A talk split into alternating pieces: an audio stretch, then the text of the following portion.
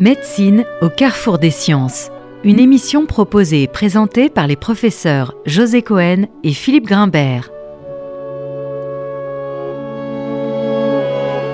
Bonjour et bienvenue sur RCJ. Aujourd'hui, dans Médecine au carrefour des sciences, nous allons nous intéresser à la question du sexe sous trois aspects. La question biologique tout d'abord. Existe-t-il un déterminisme sexuel et comment se passe ce processus? Cette question, à laquelle nous sommes tous poussés à répondre par l'affirmative de façon intuitive, est sur le plan biologique d'une immense complexité, fruit d'une recherche plutôt récente et dont les mécanismes n'ont pas encore tous été parfaitement élucidés. Mais la science avance vite. La question médicale ensuite. La pratique médicale et la recherche tiennent-elles suffisamment compte des différences de sexe?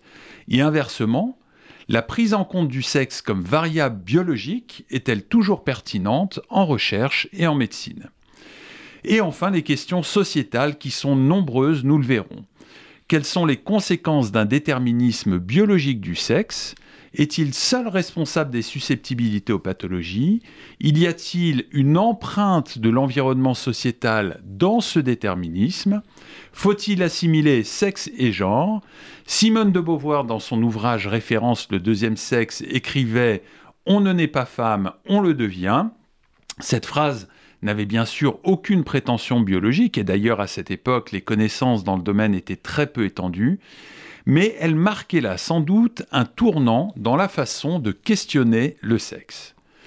Pour nous aider à y voir plus clair sur toutes ces questions, nous sommes heureux d'accueillir le professeur Claudine Junien, professeur émérite de génétique médicale, membre correspondante de l'Académie nationale de médecine et surtout co-auteur avec Nicole Priolo d'un ouvrage tout récemment publié chez Plomb intitulé C'est votre sexe qui fait la différence quand la science bouscule les idées reçues. Claudine Junien, bonjour. Bonjour. Tout d'abord, merci pour l'exercice compliqué auquel vous vous êtes astreinte et que vous allez refaire avec nous, et qui consiste dans une première partie de votre ouvrage à donner de façon très didactique les éléments de compréhension biologique et de génétique nécessaires pour aborder les autres dimensions de ce sujet. Et je dois dire que votre livre est très agréable à lire, ponctué d'exemples, de références, d'explications très imagées, qui le rendent particulièrement vivant. Alors commençons donc par la dimension biologique, si vous le voulez bien. Pouvez-vous nous donner les grandes étapes de l'identité génétique et biologique de la sexuation? Très bien. Donc, euh, on va, ben, on va commencer par le commencement. Au commencement, il y avait les gamètes, c'est-à-dire les petites euh, euh, cellules sexuelles du père et de la mère. Les gamètes doivent se rencontrer et les, cellules, les cellules qui comportent chez le mâle un Y ou les cellules qui comportent un X vont rencontrer l'ovule de la mère, ovule de la mère qui lui ne contient qu'une forme de chromosome, un chromosome X. Donc la rencontre d'un chromosome euh, Y du père avec un chromosome X de la mère va donner une paire de chromosomes XY et euh, associé aux 22 autres paires de chromosomes, on va donc avoir 23 paires de chromosomes et euh, un cariotype, un cariotype qui comprend cette paire XY et on va donc être en face d'un mâle. Et euh, cette différence est la première différence qu'on observe et qu'on va observer tout au long de la vie. Donc le sexe, il est immuable, il ne change pas tout au long de la vie, on va avoir dans nos cellules XY plus les 22 autres paires euh, d'autosomes. Pour la fille, eh bien c'est la même chose, ou plutôt non, le, le spermatozoïde qui va rencontrer l'ovule porte un chromosome X.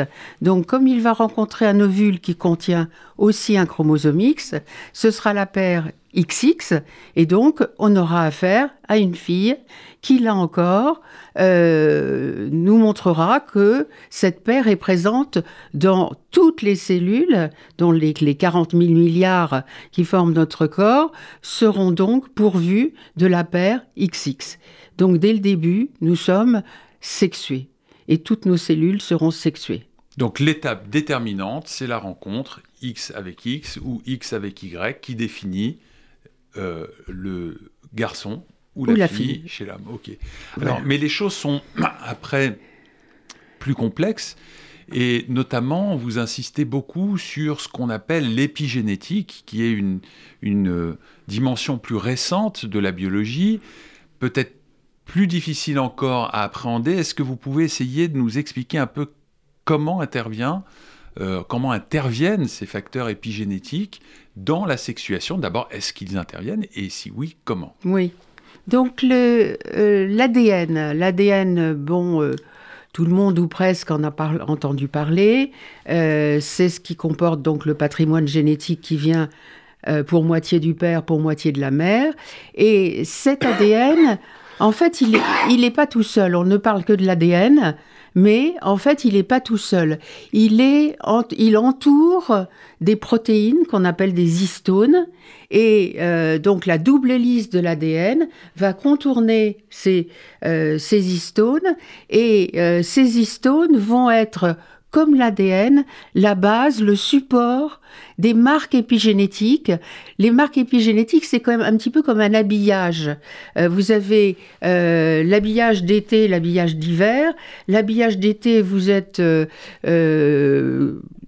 habillé euh, léger euh, et donc euh, ça permet le passage de des facteurs qu'on appelle des facteurs de transcription qui vont venir réveiller le gène et lui permettre de s'exprimer. Bon, on en parle l'expression du gène, on en parlera un petit peu plus tard. Et donc c'est par contre quand le, le gène est très habillé, recouvert de marques épigénétiques qui referment euh, ce qu'on appelle la chromatine, c'est-à-dire l'ensemble euh, de l'ensemble de l'ADN et euh, des histones. Quand, quand tout est recouvert, recourbé, les facteurs de transcription ne peuvent pas rentrer et donc le gène reste silencieux. Donc l'ADN à la base, c'est quelque chose d'inerte et il faut qu'il y ait de l'épigénétique pour parvenir à la production finale du gène, qui est la protéine. Alors, est-ce que, est que vous êtes d'accord avec cette image où on aurait, par exemple, un livre fermé qu'on ne peut pas lire, mhm. donc c'est la partie, ce que vous dites, euh, très habillée, et puis un livre ouvert où là, on peut lire ce qui est écrit à l'intérieur Tout à fait, tout à fait. Bon. Et donc, et donc, à partir de là, il y a plusieurs étapes qui vont euh, avoir cours. Euh, tout d'abord, ce qu'on appelle la transcription, c'est-à-dire que l'ADN est recopié en ARN, qui est une molécule très voisine, mais qui va servir ensuite à fabriquer la protéine. Mhm. Mais euh, cet ARN, cet ARN, bon, tout le monde en a entendu parler avec le Covid. donc, c'est une une protéine intermédiaire euh, qui est aussi très intéressante, on en parlera plus tard, euh, parce que c'est ce qui va permettre de mesurer l'activité du, du, gène. Puisque si, euh, si le livre est fermé, il ne se passera rien. Si le livre est ouvert, il va y avoir de l'ARN qui va être produit et on va pouvoir le mesurer. Et on va pouvoir mesurer comme ça les ARN de tous les gènes dans, dans une cellule mhm. ou, ou, dans un tissu. Et, et, donc, euh, quand vous allez pouvoir mesurer le, le niveau d'activité, vous savez, vous estimez combien vous allez pouvoir avoir de protéines. Aujourd'hui, on mesure moins les protéines que euh, les ARN. Mhm. Donc c'est une, euh, une façon de voir les choses. Alors maintenant expliquez-nous comment donc dans la, les processus de sexuation, comment interviennent ces facteurs épigénétiques dont vous avez commencé à nous parler? Alors les facteurs épigénétiques, on va, on va distinguer déjà deux choses. Il y a les marques épigénétiques qui sont des petits, euh, des petits fragments de, des petites molécules euh, qui viennent se positionner soit sur l'ADN, la méthylation de l'ADN, c'est ce qui est le mieux connu et le plus étudié, soit sur des histones, sur les histones, euh, il y a des, petites queues qui départent de, euh, de, de, la chromatine et elles, c'est elles qui sont marquées avec euh, d'autres radicaux et ces radicaux, il y en a au moins une centaine, si ce n'est beaucoup plus. Donc ça représente une combinatoire très très importante. Et donc, euh, pour pouvoir étudier le profil épigénétique, on étudie généralement la méthylation de l'ADN ou l'acétylation des histones parce que c'est ce qu'il y a de plus simple, mais il y a encore une beaucoup plus grande complexité. D'accord. Et donc, comment cette, euh, ce, ce processus-là intervient donc sur les caractères sexuels après cette rencontre XX ou XY. Oui, oui. Mais en fait, en fait, si vous voulez, ce qu'il faut comprendre aussi, je vous avais dit qu'il y avait deux facteurs. Il y a donc euh, euh, les marques qui mhm. viennent s'installer. Et ces marques, elles sont apportées par ce qu'on appelle une machinerie épigénétique, c'est-à-dire des enzymes euh, qui viennent ajouter la marque ou au contraire des enzymes spécifiques qui viennent l'enlever. Mhm. Donc la régulation de l'expression des gènes va dépendre de l'abondance des marques dans, dans, la cellule, donc leur disponibilité, mais elle va dépendre aussi des enzymes qui sont présents et qui vont apporter ou enlever les marques. Mhm. Donc c'est une, c'est une grande euh, possibilité de, de, changer d'un, d'un niveau à l'autre. Et la génétique, contrairement, la, l'épigénétique, contrairement à la génétique, est réversible. Et ça, c'est ce qui est euh, très intéressant parce que on va s'apercevoir que en fonction des marques qui sont apportées, que ce soit par l'alimentation, que ce soit par le stress, que ce soit par tout ce qui nous environne, il va y avoir des modifications au niveau de l'épigénétique et les gènes vont s'exprimer plus ou moins. Donc quand vous êtes par exemple sur un gène de stress, et que euh, vous avez des, facteurs de stress, les glucocorticoïdes par exemple, qui viennent euh, titiller un petit peu le, gène et faire en sorte qu'il s'exprime, vous allez avoir une expression différente de la personne qui va réagir au stress. Mais elle va réagir aussi à son alimentation, à ce qu'elle va consommer. Elle va réagir aussi euh, à un exercice physique, donc euh, faire du vélo, euh, du jogging, etc. Ça va aussi changer certains des gènes. Et donc, le comportement de l'individu va changer en fonction de ces différents facteurs. Alors, si on rentre dans le sujet, peut-être, est-ce que, donc, ce que vous nous expliquez sur l'épigénétique, est-ce que ces facteurs épigénétiques peuvent interférer sur les gènes de la sexuation. Alors tout à fait. Euh, le, premier, le premier gène qui va euh, déterminer le, sexe, c'est le gène SRY, qui est sur le chromosome Y. D'accord? Mhm. Donc la femelle n'en a pas, sauf euh, translocation, etc., euh, qui peut arriver une fois sur 4500, euh, très rare. Et donc ce, ce, facteur, le facteur SRY, en fait, est aussi un facteur de transcription. Donc, ça, ça, son expression grâce à des hormones des hormones mâles qui vont être sécrétées entre la sixième et la huitième semaine de gestation, vont entraîner la production de SRY et SRY va entraîner l'expression d'autres gènes qui vont être à l'origine de la transformation de la gonade primitive en gonade différenciée. Euh, euh, alors si, euh, si ce sont les chromosomes XY euh, qui sont dans cette gonade primitive, il va être transformé en mâle. Mhm. Si ce sont, euh, euh, dans le cas d'une femelle, si ce sont les chromosomes XX, comme le gène SRY n'est pas présent, c'est une autre voie qui va être empruntée. Philippe?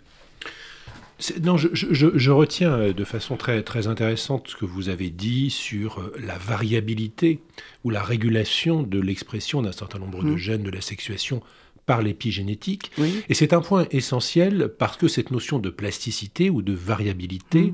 elle va beaucoup être employée pour justifier d'une certaine manière une évolutivité constante de l'identité sexuelle au-delà même de la sexuation. Et on pourrait être tenté de dire que finalement, avec cette théorie mm. euh, épigénétique, eh bien, on peut rendre compte aussi d'une certaine plastie de l'identité, de l'intersexualité, etc. En quoi d'une certaine manière, considérez-vous, et on empiète peut-être un peu sur les éléments de notre troisième débat, mais c'est intéressant de le situer déjà mhm. à ce point-là, considérez-vous que ces facteurs épigénétiques, qui sont donc susceptibles de modifier l'expression d'un patrimoine inné, peuvent ou non rendre compte d'une certaine plastie dans la sexuation. Alors, euh, il faut voir euh, bon, la, période, la période entre la conception et la détermination du sexe quand elle va se faire sous la présence de, de SRY, il faut voir une chose, c'est que pendant cette période-là, il y a déjà une expression différentielle des gènes, et pas forcément uniquement les gènes de l'X et de l'Y, mais de, beaucoup de gènes du génome. Et euh, les expériences qui ont été faites pour voir, euh, par exemple, les gènes au, niveau du, du, blastocyste. Le blastocyste, c'est le petit embryon euh, d'une centaine de cellules qui va, euh, qui va rentrer et qui va euh, s'implanter dans l'utérus de, la mère. Donc c'est avant l'implantation. Et là, on s'est aperçu qu'il y a déjà un tiers des gènes qui sont exprimés différemment selon que le blastocyste est mâle ou femelle. Donc il n'y a pas une indifférenciation avant. L'indifférenciation, elle est morphologique elle n'est pas, elle est pas génétique. Elle est, elle, est, euh, elle pas génétique puisqu'il y a déjà une différenciation. Donc, euh, euh, il faut oublier un petit peu aussi. Il y a beaucoup de choses à oublier dans, tous ces concepts qui ont été euh, bon, des, croyances de, de l'époque. Donc on n'a pas une gonade indifférenciée, on a une gonade XX ou une gonade XY primitive qui va s'orienter vers la voie mâle ou vers la voie femelle en permettant, alors SRY, euh, ça c'est très fort, euh, euh, la voix femelle, c'est autre chose, c'est une cascade, c'est aussi une cascade de gènes qui va euh, constamment surveiller qu'on est bien sur la voie femelle. Et c'est la même chose chez le mâle, il y a une cascade de gènes qui remet toujours les choses à leur place. Donc, euh, il n'y a pas une... Euh, enfin, on ne connaît pas une, de, variabilité épigénétique après la sixième, huitième semaine qui fait qu'il pourrait y avoir des tas de, de variants euh, de ce sexe euh, qui se forment. Les variants, les variants de sexe, ce qu'on estime, c'est que à la naissance, il y a 0,018% de variants euh, qui aboutissent à ce qu'on appelle, ce qu'on appelait avant les hermaphrodites, mais des hermaphrodites de, différents, de différents niveaux. Et euh, ce sont les seuls cas qui, posent, qui posent problème. Donc c'est ce qu'on appelle les, intersexués, c'est ça, les individus voilà, intersexués c'est ça. Et donc ça, ça représente environ euh, Alors, ça fait, entre 1 et 2% Ah, vu non, beaucoup moins que ça.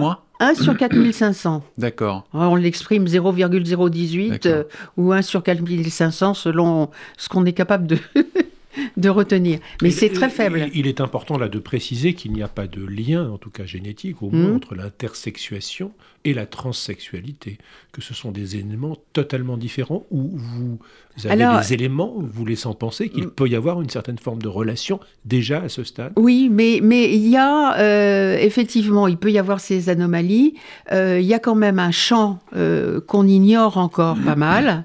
Euh, c'est par exemple des mutations ponctuelles dans des gènes, euh, puisque en général, quand il y a des anomalies, ce sont des mutations euh, ponctuelles dans des gènes très différents.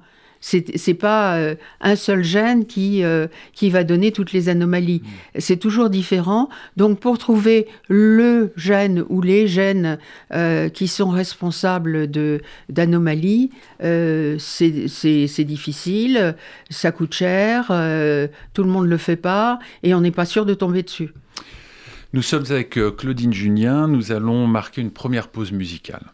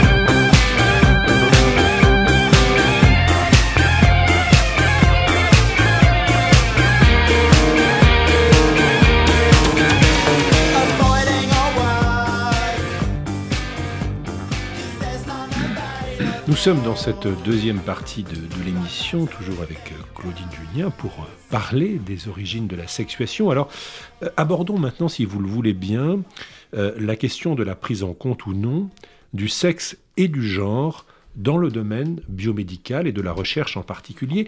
Est-ce que vous pouvez nous faire un rapide état des lieux de cette situation autour de cette question? Où en est-on sur la prise en compte de euh, ces facteurs précoces de sexuation euh, autour de cette question Alors, le genre, euh, le genre, c'est quelque chose qui n'apparaît qu'à la naissance, qu'à partir de la naissance. Donc, tout ce qui est entre la conception et la naissance, c'est du sexe. Et c'est particulièrement vrai chez les animaux. Les animaux en principe n'ont pas de genre parce que les influences culturelles, euh, sociale, etc., en principe n'existe pas chez les animaux, mais c'est pas tout à fait vrai non plus. Hein. Donc, euh, il va falloir, il va falloir qu'il y ait un peu plus de recherche dans ce domaine-là pour que on sépare bien les choses. Mais euh, à partir du moment où on a un sexe qui est bien défini depuis la conception jusqu'à la naissance, euh, au cours de cette période, il y a une période de sécrétion hormonale qui vont euh, être très importantes pour la formation euh, des gonades, les, ovaires et les, et les, testicules, mais jusqu'à la, la naissance, les influences environnementales qui peuvent toucher la mère, que ce soit son alimentation, que ce soit euh, son stress, euh, que ce soit des catastrophes naturelles, puisqu'on a vu par exemple qu'il y avait des, anomalies avec les femmes qui étaient enceintes euh, pendant le, le, 11 septembre par exemple, tout ça, ça peut quand même jouer un rôle in utero mais c'est encore euh, bien différent de ce qu'on appelle le genre et qui euh, est censé aboutir à transformer une fille en une fille, un garçon en un garçon. ce qui n'est pas tout à fait exact non plus. Oui, en quoi est-ce différent? Parce que j'essaie juste de, comprendre ce que vous dites. Vous dites que in utero, il y a des facteurs environnementaux qui peuvent intervenir mmh. et que d'une façon générale, si je comprends bien votre raisonnement, ce sont les facteurs environnementaux, donc post-naissance, qui définissent le genre, et pas le sexe, mais ça peut intervenir en même temps, ce que vous nous dites là, c'est des choses qui peuvent intervenir aussi in utero pendant le développement. Oui, oui, mais euh, la, notion, la notion de, de, sexe, parce que pour influencer un enfant, un nouveau-né, en fonction de son sexe, il faut connaître son sexe. Avant, quand on, on, ne connaissait pas le sexe de l'enfant, eh ben, on attendait la naissance pour décréter que c'était un garçon, et puis pour l'habiller en bleu, euh, pour qu'il soit bien, euh, qu'il soit bien dans les normes. et là, vous faites l'hypothèse que tout est conscient chez la maman, ce qui est sans doute pas le cas. Alors, non, non, non, non, mais euh, on sait chez l'animal, par exemple, par exemple chez les bovins, chez les bovins, la, la femelle, la vache, va transformer l'expression des gènes de son endomètre en fonction du sexe du, du de l'embryon. Parce qu'elle recevrait des, des, des, euh, parce des que, signaux, Parce qu'il y a des, échanges. Il y a des hmm. échanges entre l'embryon et son endomètre. Et l'endomètre va s'adapter euh, au, génome de l'embryon. Mhm. Donc, la vache, euh, je, je, mets des guillemets qu'on ne voit pas, mais la vache sait que c'est un garçon que c'est un mâle ou elle sait que c'est une femelle. Et donc euh, déjà, ça veut dire que le développement euh, dans l'utérus va aussi dépendre des gènes qui s'expriment, qui s'expriment et, euh, et, qui vont, et qui vont influencer le développement du, du fœtus, mâle ou femelle. Alors, partons de là. Comment aujourd'hui... Mais, mais nous, on ne l'a pas comment aujourd'hui la médecine ou la recherche prend-elle en compte euh, suffisamment ou insuffisamment ces caractères sexuels dans la pratique médicale, dans, euh, des facteurs de susceptibilité à des pathologies? Est-ce que vous pouvez nous donner un exemple où ces facteurs-là sont bien pris en compte et inversement, d'autres pathologies où ces facteurs ne seraient pas suffisamment pris en compte à votre avis? Alors, il y a, des, il y a, il y a plusieurs exemples maintenant. Euh, euh, je prendrai l'exemple de l'asthme. Euh, chez, si le fœtus est un garçon ou si le fœtus est une fille, les conséquences de l'asthme maternel, donc ce qui va passer à travers l'utérus, mhm. placenta, etc., vont avoir des effets différents selon que c'est une fille ou un garçon. Donc ça, c'est bien un effet euh, environnemental, l'environnement étant la mer, en mhm. l'occurrence. Mais euh, un garçon, on sait qu'un garçon va moins bien se, se remettre d'une crise d'asthme chez sa mère que la fille. La fille sait mieux se, mieux se protéger. Mais d'un point de vue euh, clinique, est-ce que, à votre avis, on prend suffisamment en compte ce facteur-là, par exemple, un patient vient pour des problèmes d'hypertension artérielle. Mhm. Est-ce que euh, le médecin prend en compte suffisamment le fait qu'il a affaire à un patient ou une patiente? Alors, en, disons en, anténatal, en anténatal, euh, je dois dire que je ne sais pas très bien ce que le médecin, ce dont le médecin tient compte puisque, bon, à partir du stade où on connaît le sexe euh, de l'enfant, on pourrait effectivement savoir que euh, euh, le, garçon ou la fille vont moins, moins bien supporter tel ou tel paramètre. Mhm. Ou alors, en fait, on n'a peut-être pas toujours des conséquences immédiates, mais on a des conséquences plus tard. Par exemple, si, euh, si la mère est, sous-alimentée pendant la grossesse, euh, plus tard, euh, il y a un risque y a un risque de maladie cardiovasculaire vers la cinquantaine qui augmente chez l'enfant. Et donc, risque de, risque de maladie cardiovasculaire, mais aussi risque d'obésité si après le régime augmente c'est-à-dire c'est un régime trop riche qui est euh, en opposition avec la malnutrition de la mère. Mmh. Donc là, là, on s'éloigne peut-être de la sexuation parce que que ce soit oui, oui, oui, petit, voilà, un garçon, oui, oui, fille, la, problématique est la même. La question euh, que, que vous posez, bien sûr, ah, mmh. bien sûr, que posait José, c'était la manière dont euh, cette sexuation puisse être une variable d'ajustement dans l'ensemble des processus physiopathologiques. On, vous on, vous pose cette question parce que, évidemment, euh, on sort d'une pandémie mondiale où on a beaucoup écrit mmh. sur euh, les différences, d'abord notées de manière très significative de mortalité qui existait mmh. entre les mmh. hommes et les femmes, probablement plusieurs facteurs sont susceptibles d'intervenir.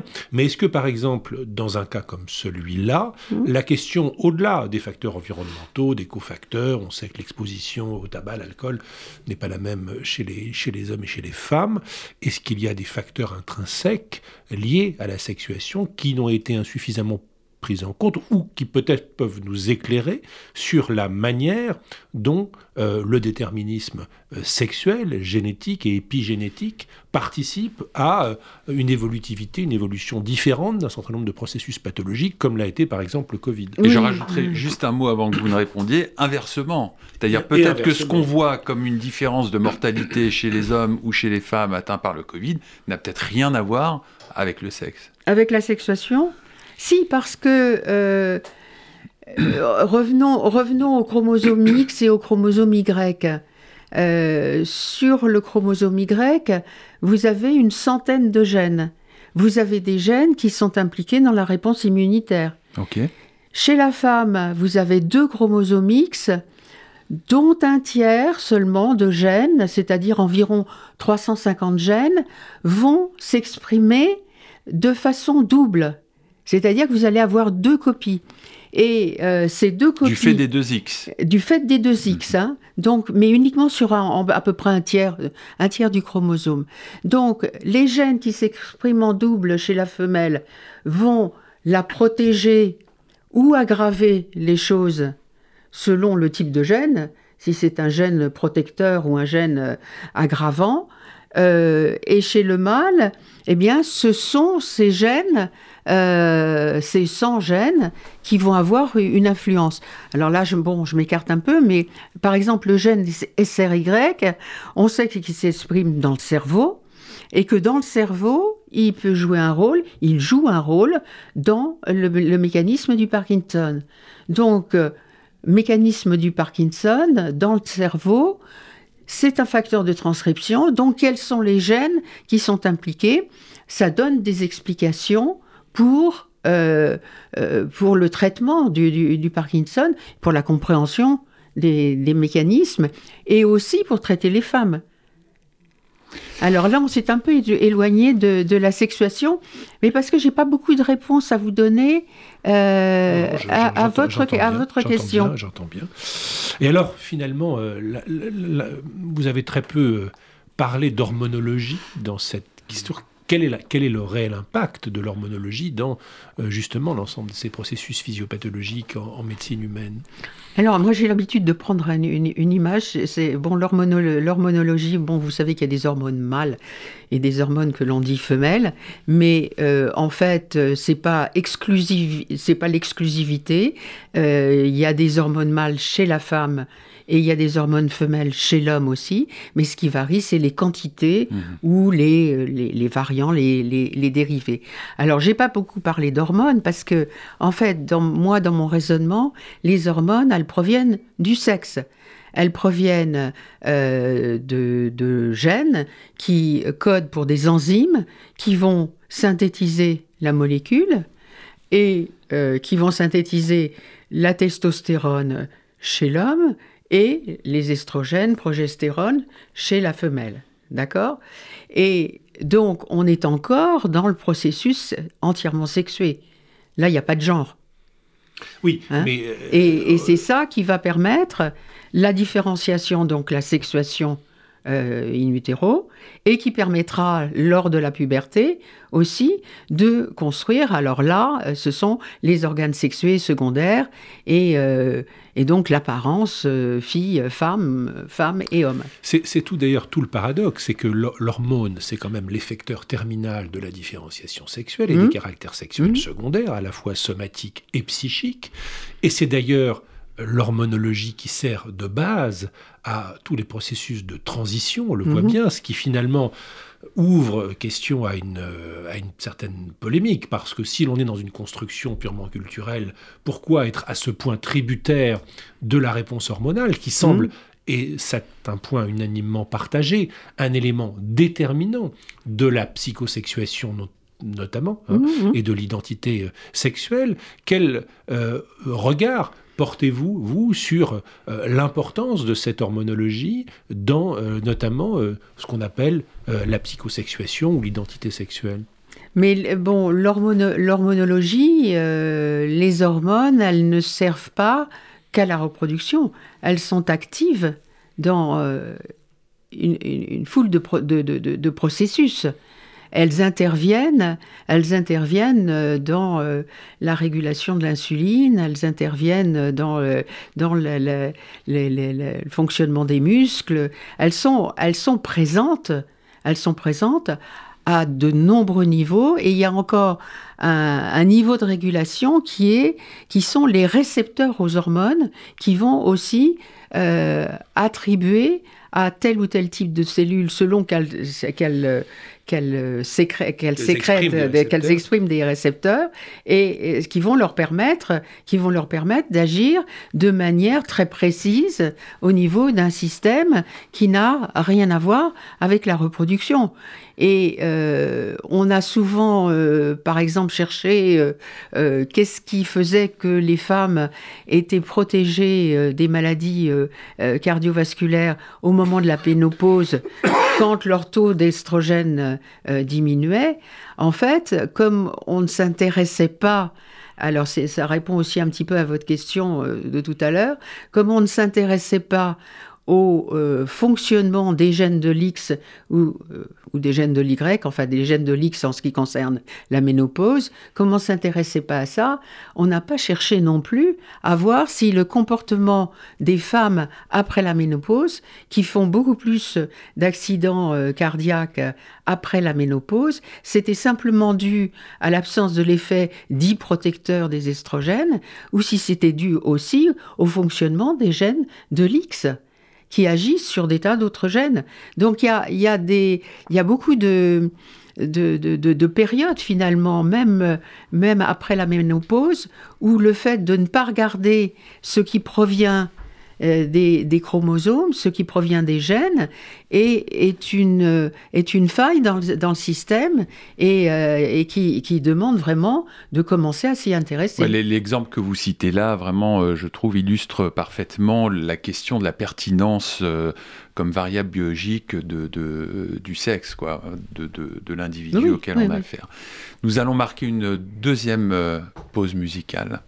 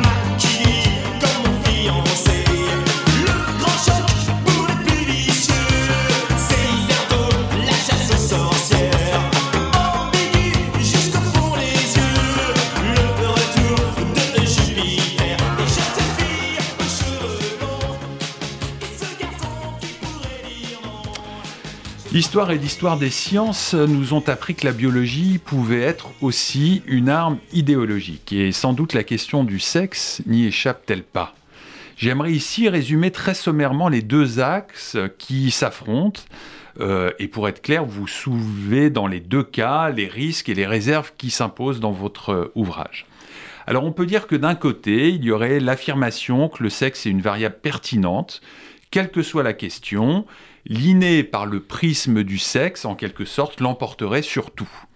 Et puis inversement, l'approche dite intersectionnelle affirme que les inégalités individuelles et collectives sont façonnées de façon plus marquée par d'autres facteurs, les institutions, les lois, les discriminations, parmi lesquelles le sexisme, le racisme, etc., que par le déterminisme sexuel lui-même. Alors le risque euh, d'une forme de négligence des études sur le, sexe et le genre euh, pourrait avoir, dans ces cas-là, des conséquences sur la santé, comme nous l'avons vu. Alors vous traitez largement de cette question, de cet aspect sociologique de cette question dans, votre ouvrage. Est-ce que vous diriez que ce résumé très schématique que je viens de faire correspond à... Euh, la situation du débat et surtout est-ce que vous pourriez dans un cas comme dans l'autre euh, nous expliquer un peu quelle idéologie vous voyez ou vous pouvez voir derrière chacune d'entre elles?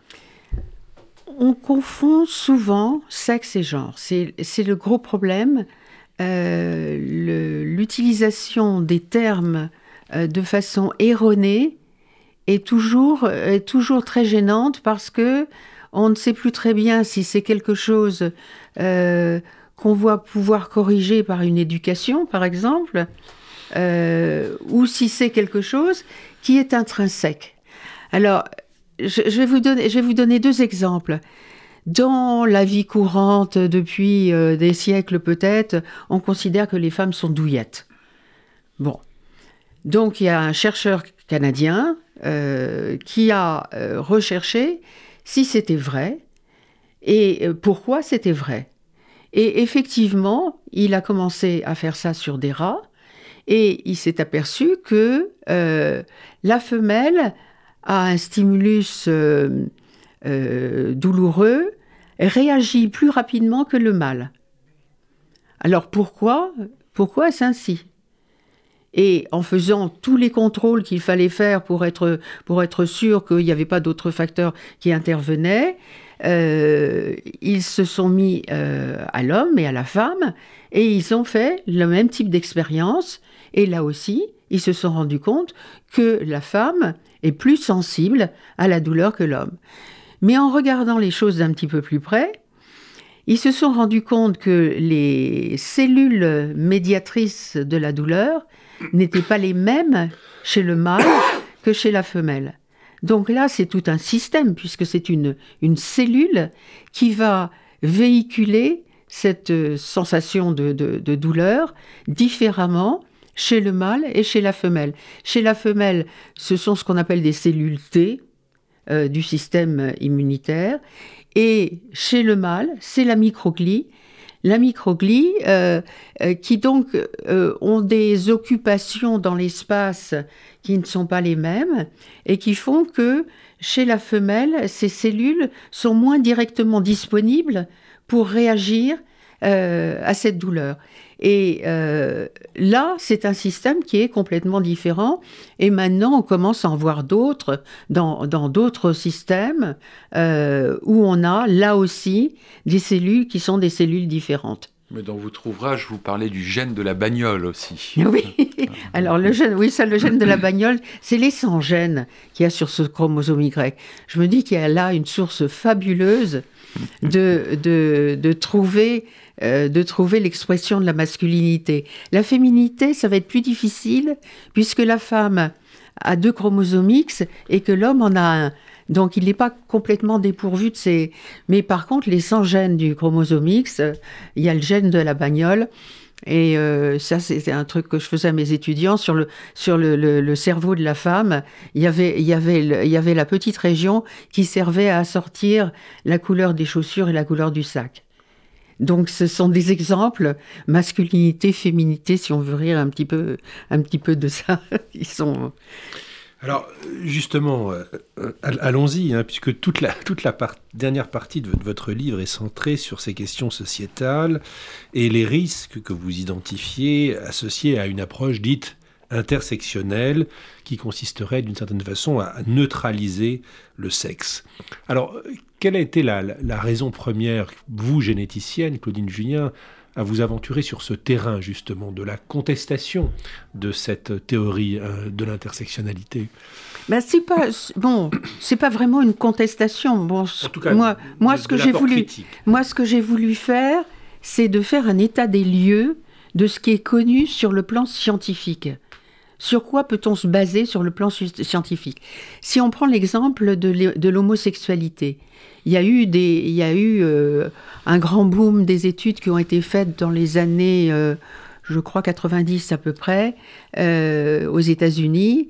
Et on, a trouvé, on a trouvé un gène sur le chromosome X qui était impliqué dans l'homosexualité. Et on voyait que euh, en fait ce gène cette cette prédisposition si on peut dire euh, on la retrouvait chez les, les oncles maternels du, du, jeune homme qui avait été euh, qui avait été diagnostiqué en premier. Et puis on l'a localisé. Mais ce gène n'a jamais été identifié on ne sait pas ce que c'est. Bon donc euh, cette, euh, cette théorie a battu de l'aile un petit peu et on a continué quand même à faire des recherches et il y a maintenant il y a quatre ou cinq chromosomes sur lesquels il y a une localisation d'un gène mais dont le gène non plus n'a pas été euh, isolé pour savoir à quel type de mécanisme il correspondait.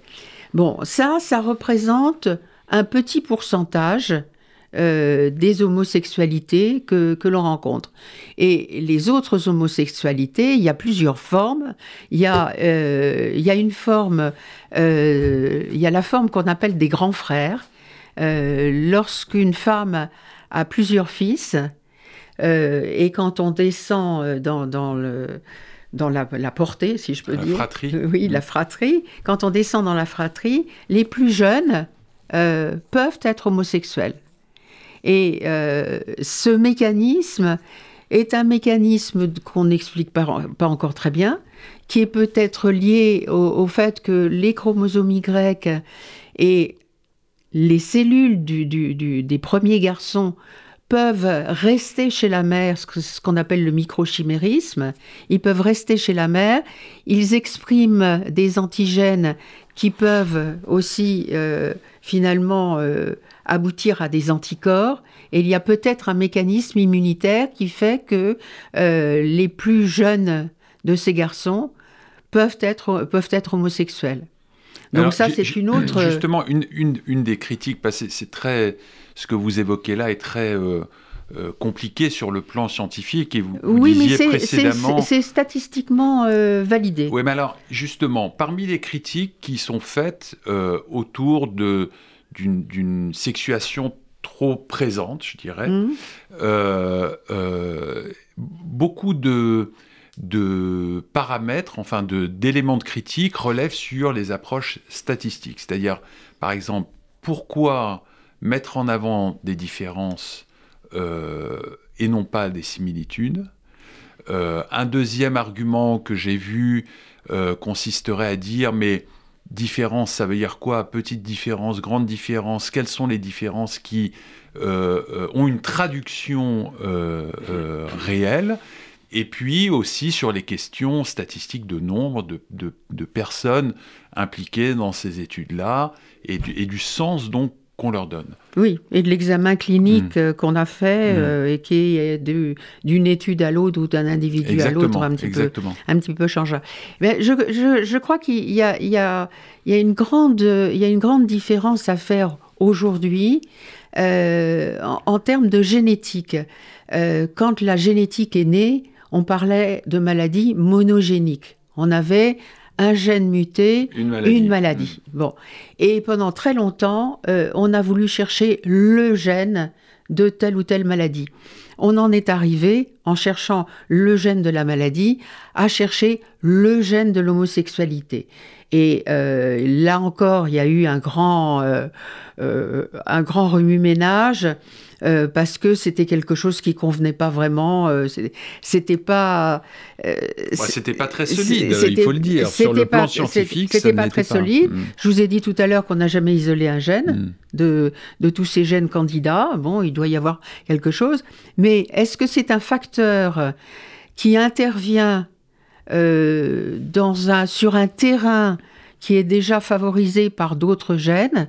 C'est pour ça que je dis que le pourcentage euh, d'implication peut n'être que de 10% par exemple.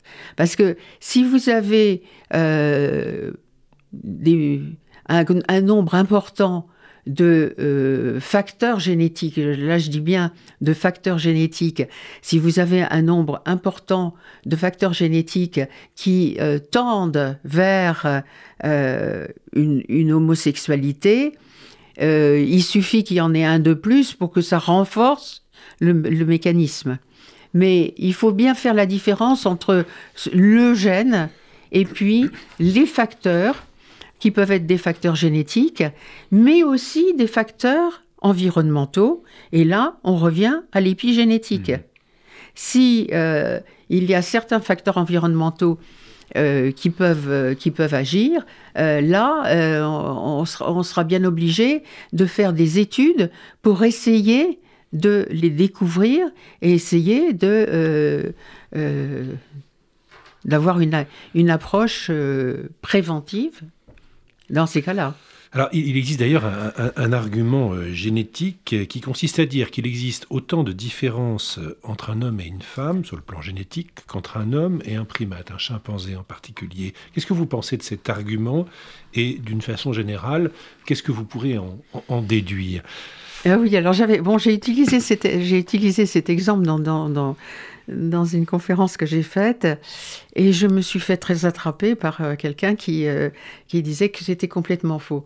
Euh, entre, entre deux individus de même sexe, deux mâles, on estime qu'il y a une différence pour mille dans le génome. Donc, c'est 0,1%.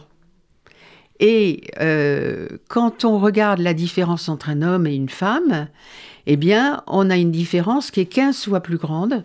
Quand on tient compte des 350 gènes euh, qui s'expriment en double dose, des 100 gènes de l'Y, euh, des gènes soumis empreintes, j'en ai pas parlé, euh, voilà, on, estime qu'il y a à peu près 15 fois plus de différence. La, grande critique, parce que j'ai lu cet argumentaire Qui, vous concernait, la grande critique, c'est de dire que euh, dans cette comparaison-là, on prend l'ensemble du génome, on distingue pas les régions qu'on appelle codantes, non codantes, et de, ce qui se traduit réellement. Par une différence, par une différence. Quelle, est, la portée de cet argument? Alors, euh, on, peut on peut revenir à ça en regardant les, les, parties codantes. Mais euh, bon, quand on fait, quand on, quand on fait une, une diapo comme ça, et qu'on n'a pas beaucoup de temps, on va pas, on va pas rentrer là-dedans. Euh, on a 2% dans notre génome, 2% seulement de parties codantes. Donc c'est sur ces régions codantes qu'on a regardé le séquençage de l'homme, le séquençage de la femme et le séquençage d'un chimpanzé mâle et d'un chimpanzé femelle, et qu'on a vu qu'il y avait à peu près autant de différences entre deux chimpanzés mâles que entre deux et, non pardon. Entre deux entre un chimpanzé mâle et un et, un homme un homme, mâle voilà. Euh, il y a à peu près il y a à peu près 15% qui est le même niveau. Alors on voit euh, vous, vous voyez assis à côté d'un chimpanzé mâle, bon, vous voyez bien qu'il y a des différences entre, entre vous et lui, et que sur le plan génétique, elles sont du même ordre de grandeur, que, ce qu'on a entre un homme et une femme. Donc ça veut dire que le, pourcentage de, différence entre un homme et une femme est beaucoup plus important qu'on ne le pensait. Et dans toutes les cellules, Maintenant, on a fait ça sur 44 tissus différents. Sur 44 tissus différents, il y a à peu près un tiers des gènes qui s'expriment différentiellement. Donc, dans pratiquement tous les tissus, mais avec une variante euh, selon les tissus. Donc, on, a une, une variante qui est très importante. Mais il existe encore des, euh, des compensations qui permettent de faire diminuer ces variations ou au contraire de les, augmenter. Hmm. Parce qu'il il va y avoir des interactions entre les gènes donc la, la, différence XXXY, mais il y a aussi des différences entre les hormones. Et donc, des facteurs qui sont plus régulés par les hormones vont intervenir sur les facteurs qui sont régulés par les gènes, uniquement. Donc... Euh, nous allons devoir interrompre cette, cette, émission qui arrive à son terme. Merci beaucoup de votre visite. Je rappelle le titre de votre ouvrage, C'est votre sexe qui fait la différence. Quand la science bouscule les idées reçues, publié chez Plomb. Très bonne fin de journée à tous. Merci beaucoup. Merci.